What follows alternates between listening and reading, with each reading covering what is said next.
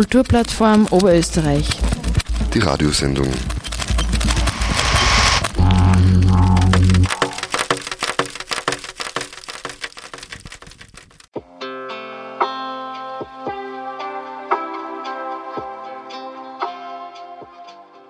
Willkommen zur zweiten KUPF-Radioshow im März 2020. Zu hören auf allen vier freien Radiosendern von Oberösterreich. Radio Froh in Linz, Freies Radio Freistadt, B138 in Kirchdorf und Freies Radio Salzkammergut. Mein Name ist Sigrid Ecker und ich habe heute diese Themen für Sie. Thomas Diesenreiter zur aktuellen Situation der Kulturvereine in Oberösterreich durch den Corona-Ausnahmezustand, Katharina Serles zur neuen Ausgabe der Kupfzeitung 173, daraus die Kommunikationskolumne von Barbara Eppensteiner, Ausschnitte aus der Podiumsdiskussion mit Staatssekretärin Lunacek und ein neues Kupfmitglied. Die Inviertler Wortglauberei stellt sich vor.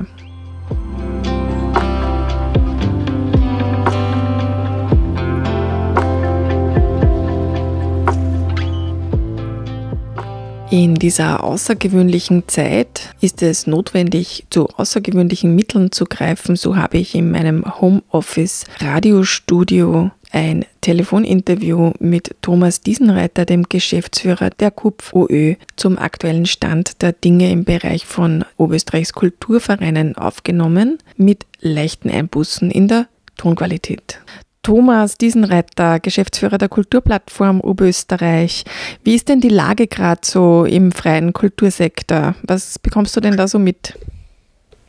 Könnte besser sein, kann man wahrscheinlich sagen. Ähm, ist natürlich durch dieses de facto totale Veranstaltungsverbot, das wir aktuell jetzt haben und dessen Ende schwer abzusehen ist, äh, sind wir natürlich alle mit dem Rücken zur Wand die Veranstalter, besonders jene, die auf äh, Eintrittseinnahmen angewiesen sind, noch mehr natürlich vor allem jene, die auch Fixkosten haben, wie laufendes Personal, wie äh, Betriebskosten, Mieten, eigene Räume, Häuser betreiben, die haben jetzt natürlich alle ein massives Problem, weil natürlich die, äh, ja, die Zahlen tiefrot werden, wenn man mit den ganzen Einnahmen nicht mehr kalkulieren kann. Oft sind ja auch schon die Ausgaben getätigt, oft sind ja schon die Verträge unterschrieben mit den Künstlern, die man dann trotzdem auszahlen muss. Äh, und das Ganze ist eine Kettenreaktion. Am Kulturbereich hängt ja eine ganze Industrie dahinter dran.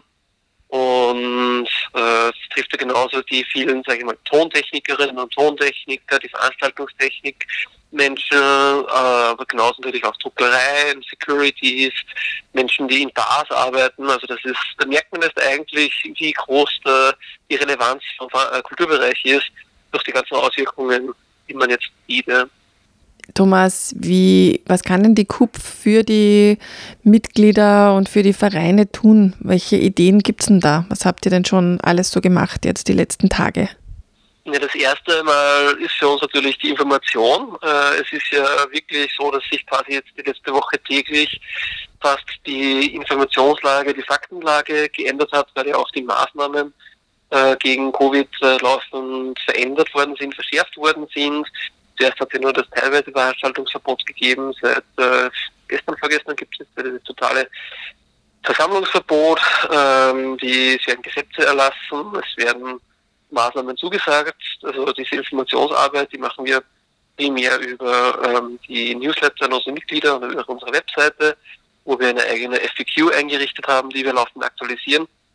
Und das andere wichtige äh, Funktion der KUPF in dieser Lage ist natürlich das Lobbying gegenüber den öffentlichen ähm, Stellen, weil es ist ganz klar, dass äh, jetzt, wenn die Politik nichts unternimmt, äh, der gesamte Kulturbereich de facto vor dem aussteht. Äh, also das bedeutet ja, äh, da drohen Konkurse, da drohen Privathaftungen, da droht eine ganze Kündigungswelle und da sind wir es natürlich seit äh, letzter Woche dabei, äh, hinter den Kulissen oder auch vor den Kulissen mit der Politik zu reden, zu verhandeln und zu schauen, dass wir Lösungen finden, um hier Abhilfe zu schaffen und zumindest, äh, äh, sage ich mal, ein bisschen die, die Folgen zu lindern. Ganz ab 100 Prozent abwenden wird man das eh nicht können, das ist irgendwie klar. Aber zumindest ist unser Ziel natürlich, dass alle unsere Vereine diese, äh, ja, diese Krise überleben. Das ist einmal das, das oberste Ziel, dass mhm. keine Privathaftungen schlagend werden, dass keine Konkurse gibt und da fordern wir halt verschiedene Maßnahmen von der Regierung, aber auch von den Ländern und auch den Kommunen, äh, um jetzt ja, zu handeln. Und ihr habt auch aufgerufen, äh, dass Leute, die jetzt äh, schon irgendwelche Tickets sich wo gekauft haben, hier das Geld nicht zurückfordern. Auch dazu findet sich auf der Webseite ein Aufruf. Genau, wir haben die Kampagne No Refund for Culture gestartet. Viele Leute haben ja schon bereits Vorverkaufskarten gekauft, egal ob jetzt bei uns, bei Coop-Ticket oder bei Ö-Ticket oder woanders. Und äh, das sind natürlich äh, wichtige Gelder, die jetzt helfen, die Liquidität zu, zu verbessern bei den Vereinen, weil eben trotzdem die Fixkosten anfallen. Und wenn die Leute darauf verzichten, wie wir sie bitten, äh, dass sie die Eintrittskarten zurückgeben, wenn man sich leisten kann, wenn man nicht sich leisten kann, hat man natürlich hundertprozentig den Anspruch auf Rückerstattung. Aber wenn man sich leisten kann, ist es, wäre es echt super, wenn man darauf verzichtet, damit die Vereine äh, ja nicht, also ein bisschen einen Puffer haben und halt zumindest die nächsten Rechnungen nachzahlen können. Äh, es werden sehr viele Vereine haben angekündigt, dass sie die Konzerte sowieso nachholen und behalten die Tickets natürlich Gültigkeit. Ähm, es kann auch sein, dass Veranstaltungen nicht mehr nachgeholt werden, dann wird natürlich das Geld dann zurückerstattet. Aber äh, genau, das wäre jetzt ein kleiner Schritt, eine kleine Maßnahme, wo die Leute sich solidarisch zeigen können mit dem Kulturbereich. Und wie geht es der Kupf selber mit der Quarantäne? äh, wir sind im Homeoffice, äh, alle, alle im Team. Äh, das funktioniert eigentlich ganz gut, weil wir vorher schon, sagen wir mal technisch alles immer also separat gehabt haben und wir teilweise vorher schon auch immer im, im Homeoffice die Möglichkeit gehabt haben zu arbeiten. Also es war keine allzu große Umstellung. Wir müssen noch das Problem lösen, wer die Pflanzen gießt, äh, aber sonst sind wir da, glaube ich, ganz gut aufgestellt. Ja.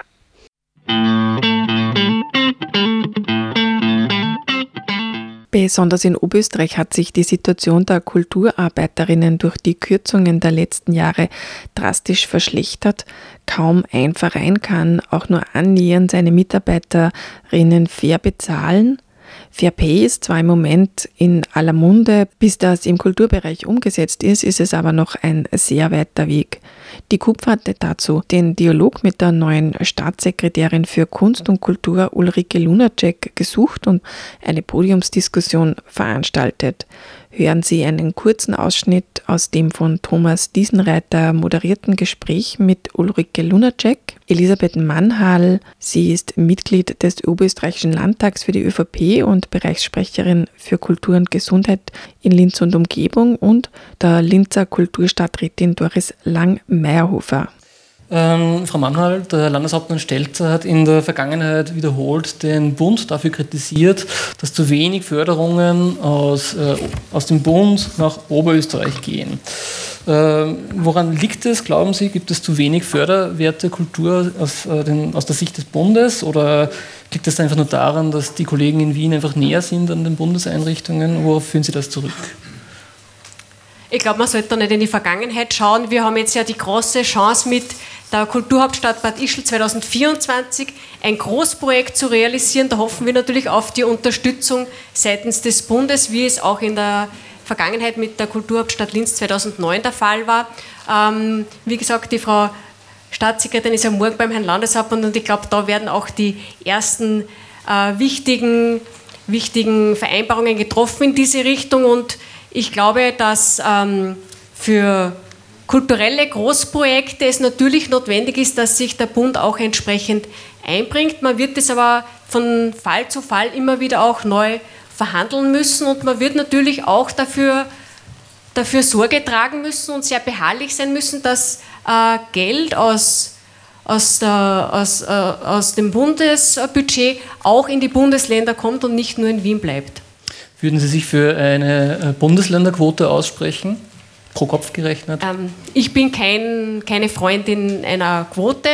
Ähm, ich glaube, äh, das macht auch wenig Sinn, sondern es ist einfach notwendig, dass das gefördert wird, was auch, ähm, im, was auch einen, einen, einen einen Stellenwert hat, der über die Regionalität hinweg äh, reicht. Und da haben wir in Oberösterreich auch viel anzubieten und das ist ja auch im Sinne der Subsidiarität, im Sinne der Stufenordnung unseres Staates ja auch ähm, dem Wesen auch der Förderpolitik immer nicht, dass die kleine Einheit sich um das kümmern, was näher ist. Und je größer auch sind halt auch andere mit andere Gebietskörperschaften mitfinanzieren. Und da gibt es natürlich Themen, die in Oberösterreich eine große Rolle spielen. Und ähm, ich bin frohen Mutes, dass das auch in Zukunft äh, gut funktionieren wird. Aber wenn man jetzt zum Beispiel sagt, der Bund äh, erhöht die Förderung der oberösterreichischen Kulturvereine um, sagen wir mal, eine Million, aber nur wenn das Land auch um eine Million nach oben geht, wäre das so ein Ansatz, wo man sich auf einen Deal einlassen kann?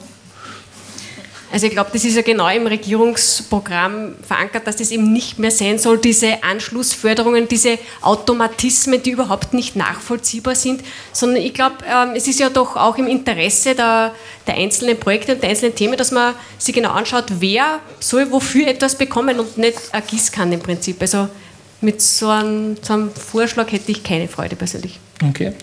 Äh, Frau Lunacek, dann möchte ich einen Punkt aufgreifen, den Sie vorhin im Vorgespräch an, angebracht haben.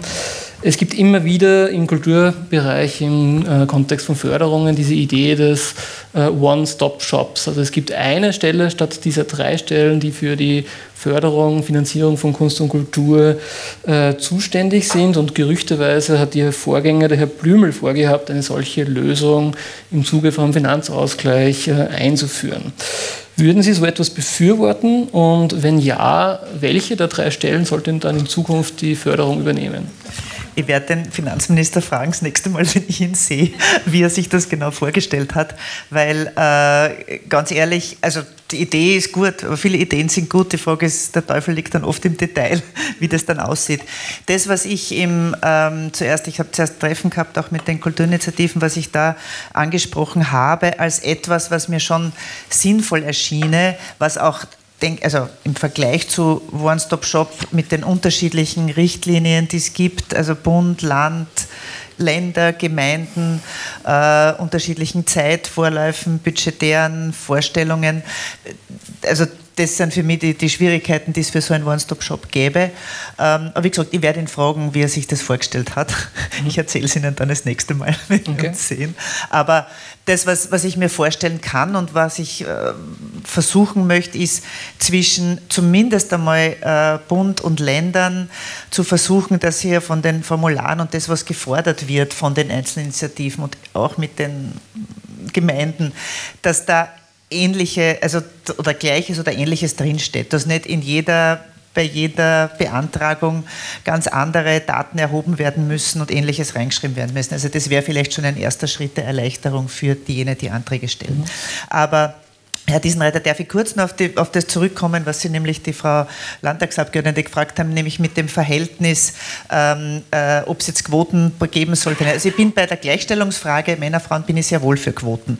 Aber in dem, dass man jetzt sagt, die Bundesländer sollen adäquat äh, nach pro Kopf, also wie viele Bevölkerung sie haben, nach dem Bevölkerungsschlüssel dann auch die Bundesgelder kriegen, der, das sehe ich auch nicht wirklich so. Da geht es wirklich darum zu schauen, was wird gefördert und es wird ja auch vom Bund nicht alles sozusagen bundesländerspezifisch vergeben. Zum Beispiel die Filmförderung, die gibt es bundesweit, aber die wird ja auch nicht jetzt spezifisch äh, an, an Oberösterreich als solches vergeben, sondern an Initiativen, die in Oberösterreich stattfinden. Manche sind ja auch dann regionenübergreifend. Und ein zweites noch, ich habe mir eben angeschaut, wie das ausschaut mit den Förderungen zum Beispiel äh, für die Kulturinitiativen im Bundesländervergleich. Da hat Oberösterreich zum Beispiel im Jahr 2018 ähm, über also knappe 575.000 Euro bekommen und das war mehr als Niederösterreich, obwohl Niederösterreich mehr Bevölkerung hat. Ja.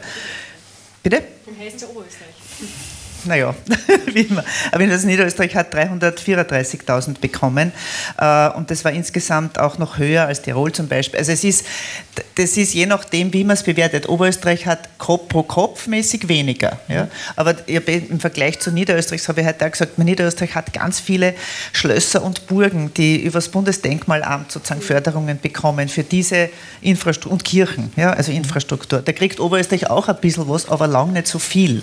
Also das ist das, was dann so die großen Brocken ausmacht. Oder Salzburg und Bregenz mit den Festspielen, das sind einfach sehr große Brocken. Und insofern wollte ich nur betonen, dass eben Oberösterreich da, im, im, ähm, was die Kulturinitiativen betrifft, eine der größere, größeren ähm, sozusagen Geld, wie nennt man das, bekommen, also Empfänger, Empfänger. Ja, ist, äh, weil es auch sehr viele Kulturinitiativen hat. Ja, und das wird insofern schon auch wertgeschätzt. Aber trotzdem ist es ja ein relativ kleiner Kuchen, der da in Summe verteilt wird an die Kulturinitiativen. Ich glaube, auf Bundesebene sind es knapp bei 5 Millionen Euro für ganz Österreich. Äh, das Land Oberösterreich hat aus Sicht der Kupf die Förderungen der zeitgenössischen Kultur 2018 um 33 Prozent gekürzt, die Stadt Linz um 13 Prozent erhöht. Äh, heuer, wo da in dem Spektrum möchten Sie sich dann einordnen nächstes Jahr mit dem Budget? Ähm, Soweit bin ich noch nicht. Ja? Also wir haben, wie gesagt, jetzt gerade in den Verhandlungen für dieses Jahr, mein Schwerpunkt ist, dass tatsächlich für Kulturinitiativen, für freie Szene, dass es dafür auch im ersten Jahr auch dieser Regierung etwas mehr an Geld gibt. Wie viel das genau ist, kann ich noch nicht sagen.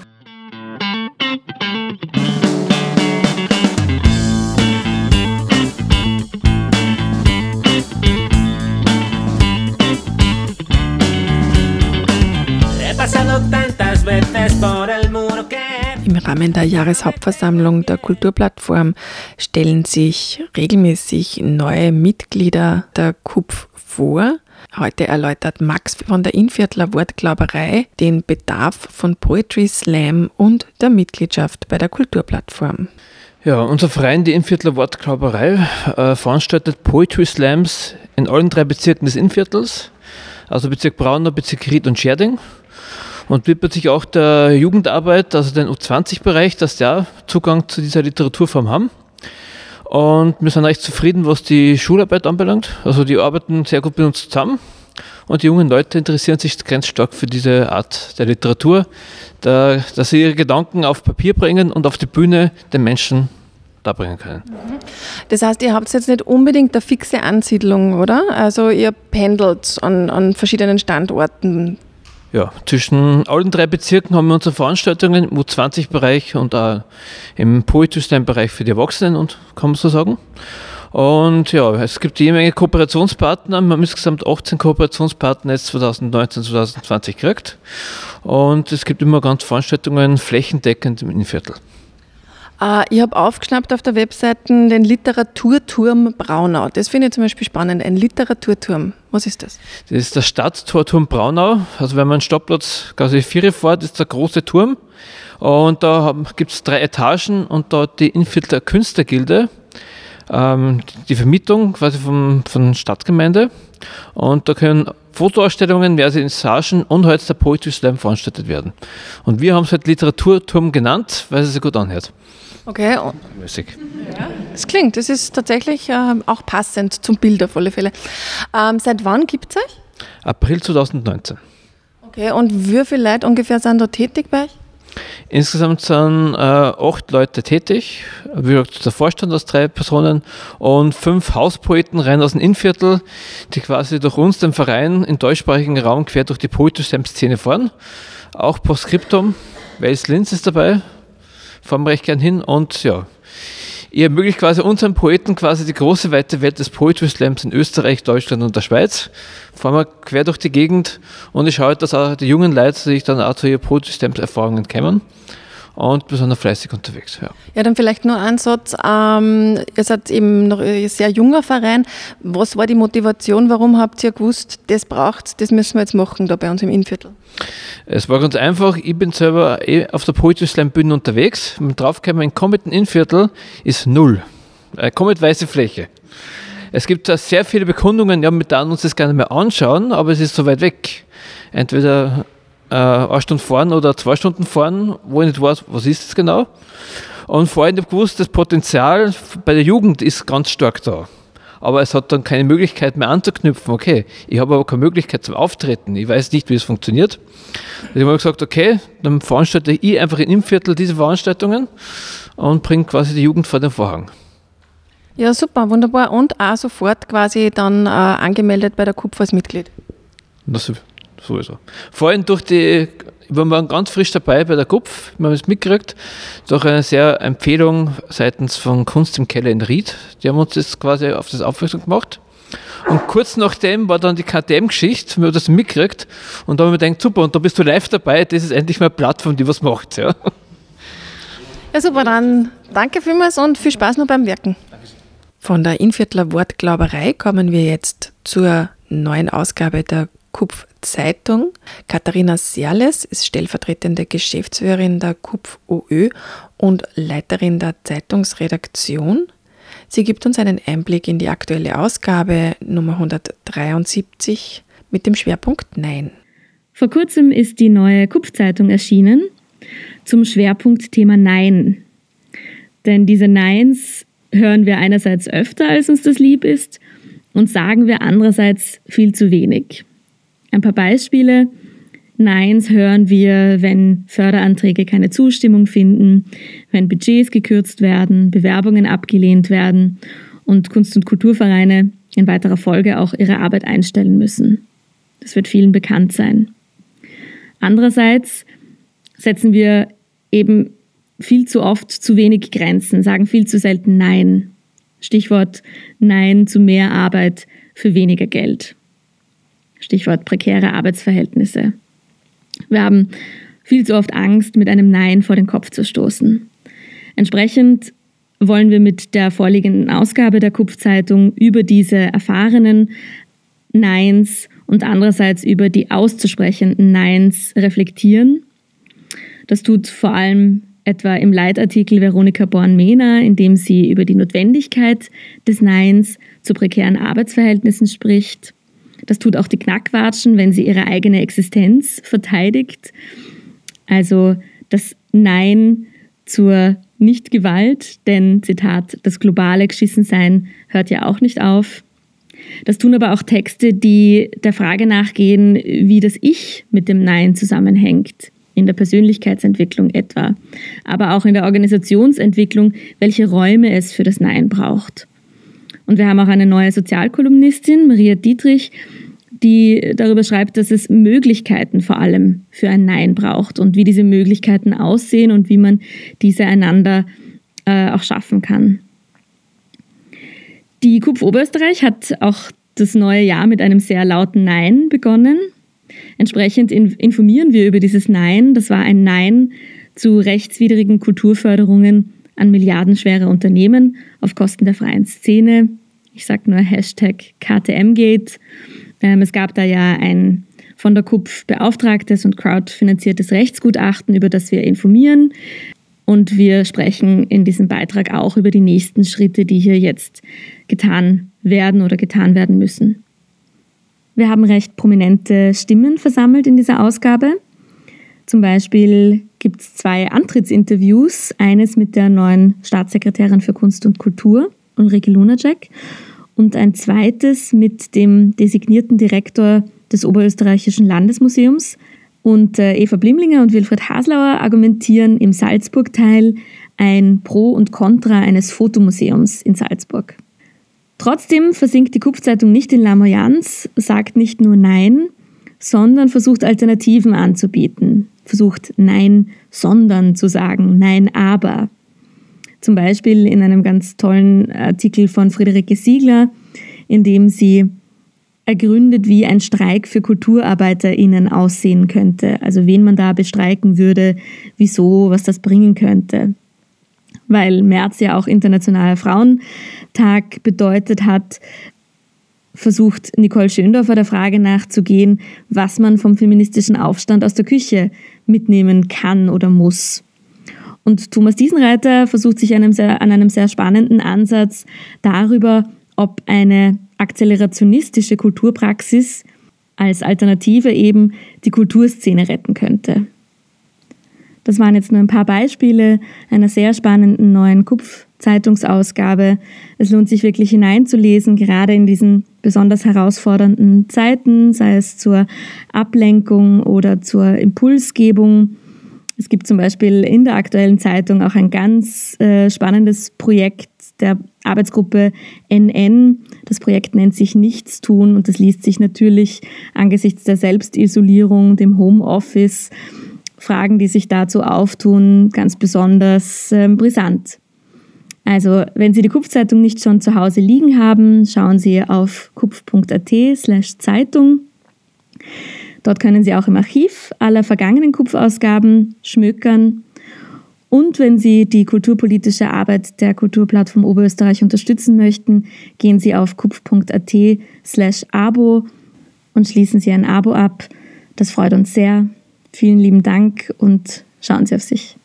Und aus dieser besagten Ausgabe der Kupfzeitung 173 gibt es jetzt die Kommunikationskolumne, verfasst von Barbara Eppensteiner. Sie ist Programmintendantin beim Wiener Community TV-Sender Okto. Gelesen wird diese Kolumne mit dem Titel Jein von Anna Fessler. Jein. Am Anfang hat es noch so ausgeschaut, als würde sich jetzt tatsächlich etwas ändern im öffentlichen Diskurs.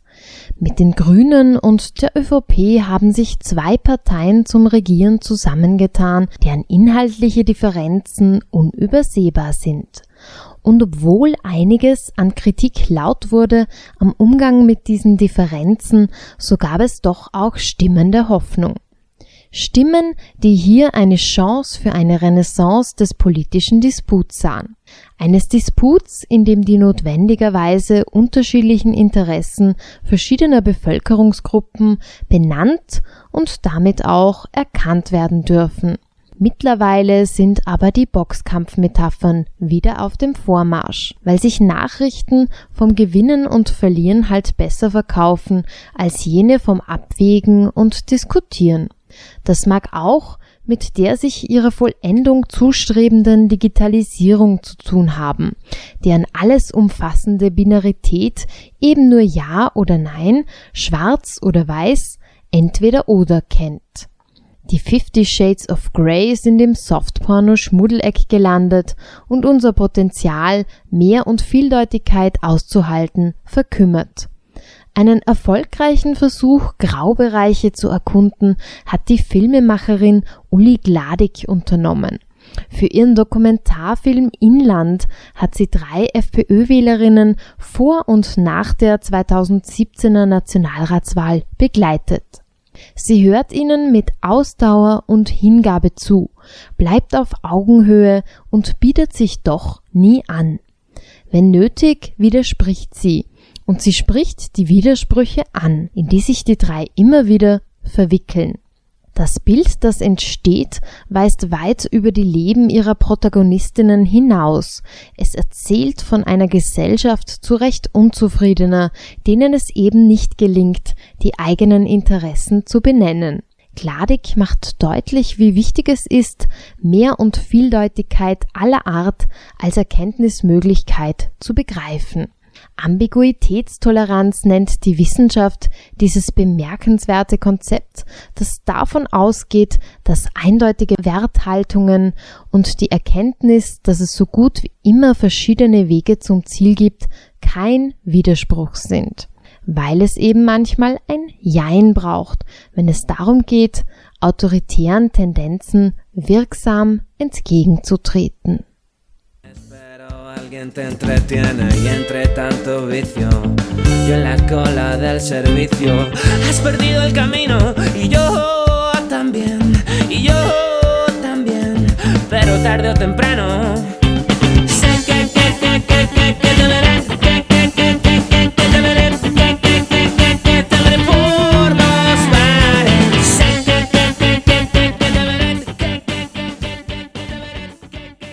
waren sie schon wieder, die 30 Minuten der Kupf Radioshow.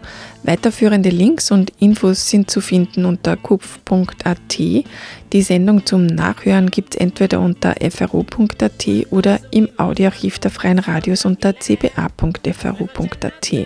Die CC-Musik war von Patrick Memory, Now You Know und Amor Pletorico mit Living Camboya. Sigrid Ecker bedankt sich fürs Zuhören und verabschiedet sich im Namen des KUPF-Teams. Bis in zwei Wochen zur nächsten Ausgabe der KUPF-Radioshow. Kulturplattform Oberösterreich. Die Radiosendung